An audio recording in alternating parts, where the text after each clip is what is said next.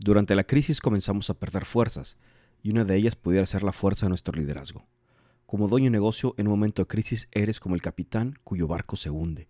Se espera de ti que des dirección clara a la tripulación para poder salvar la nave y llevarla a tierra firme. En este episodio te compartiré acciones prácticas para fortalecer la cultura organizacional en momentos de crisis. Bienvenido a Homoprenur. Evoluciona tu negocio.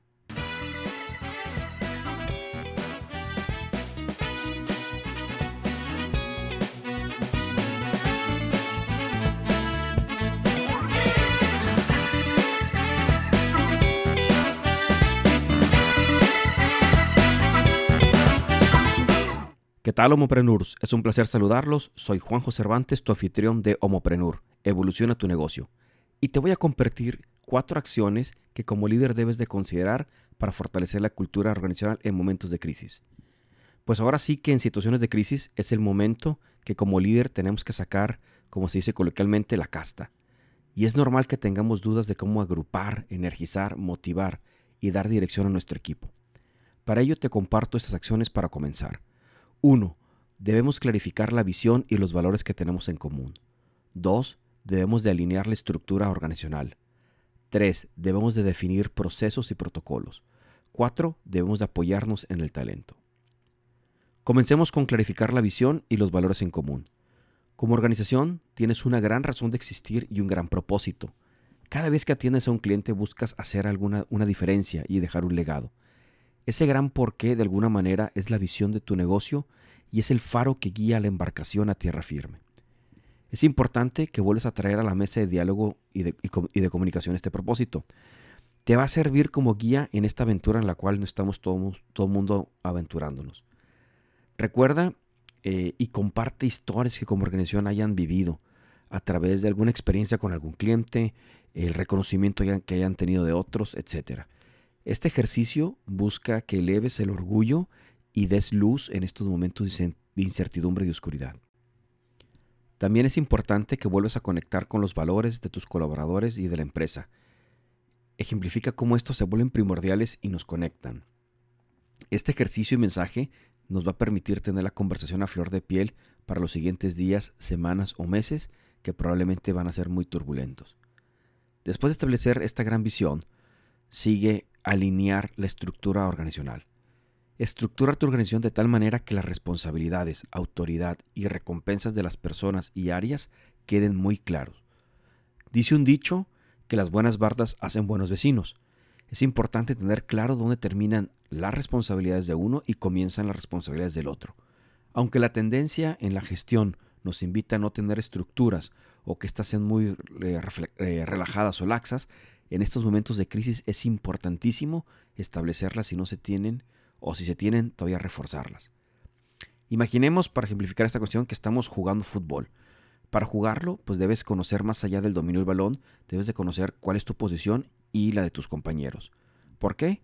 Porque de esta manera sabrás de qué área eres responsable y dependiendo de la ubicación del balón y nuestro rol, sabrás qué tienes que eh, hacer, ya sea defender, hacer algún pase o tirar el gol. Si los jugadores no tuvieran claras sus posiciones y responsabilidades, el juego se pudiera ver algo así, donde todos los jugadores estarían corriendo atrás del balón y moviéndose por toda la cancha. O, caso contrario, todos paralizados porque no saben quién debe actuar y quién no. La estructura, que en este caso son los límites de responsabilidad, deben de estar claros. La cadena de mando, o sea, la autoridad, debe también ser muy clara y las recompensas deben de repartirse de manera correcta. Cuando hagas esta acción de estructurar la organización, pregúntate si esta estructura que estás definiendo en verdad refleja también la visión y los valores de la compañía. Ahora, al hablar del tercer punto, definir los procesos y protocolos, estas son las maneras y las formas que, vamos a establecer con nuestros colaboradores para poder trabajar de manera colaborativa y poder tener avances en conjunto. Algunos ejemplos de los procesos que debes establecer o implementar y las razones por las cuales debes de hacerlo son las siguientes. Un ejemplo pudiera ser el proceso de colaboración. Aquí pregúntate, ¿cuáles deben ser las reglas de interacción y de comunicación? ¿Qué se espera que los colaboradores aporten en las reuniones?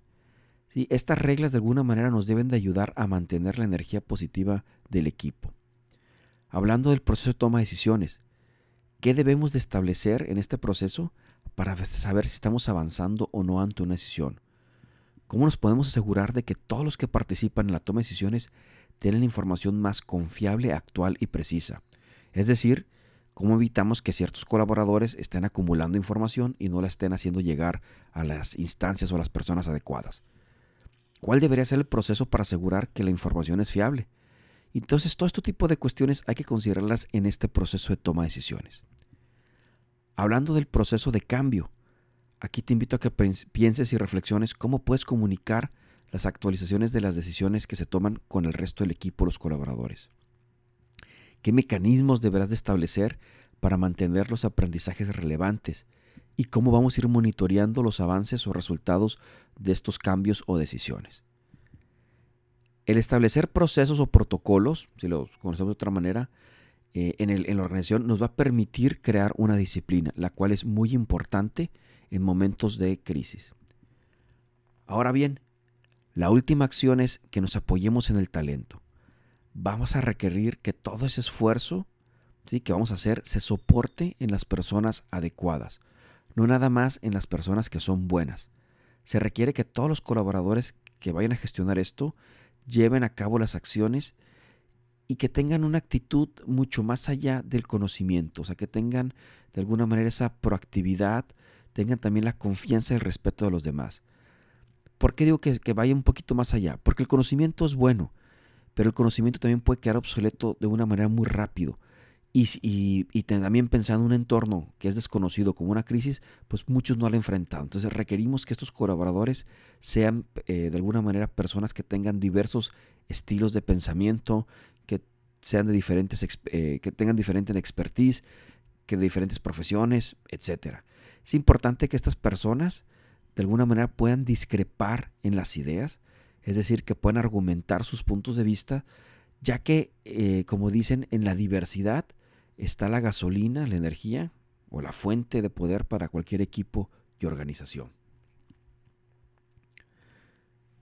En resumen, si logramos como líderes tener a la gente adecuada, estableciendo los procesos adecuados que nos van a dar esta disciplina, con la estructura organizacional adecuada y alineados a la misma visión y valores, tendremos como resultado la cultura correcta para hacer frente a cualquier reto. En tiempos de crisis, tu deber como líder es poder gestionar a personas, digo entre comillas, ordinarias, para poder lograr resultados extraordinarios. Muchas gracias por escucharme, soy Juanjo Cervantes, espero que esta información te haya sido de utilidad y nos vemos en el siguiente episodio de Homoprenur. Evoluciona tu negocio.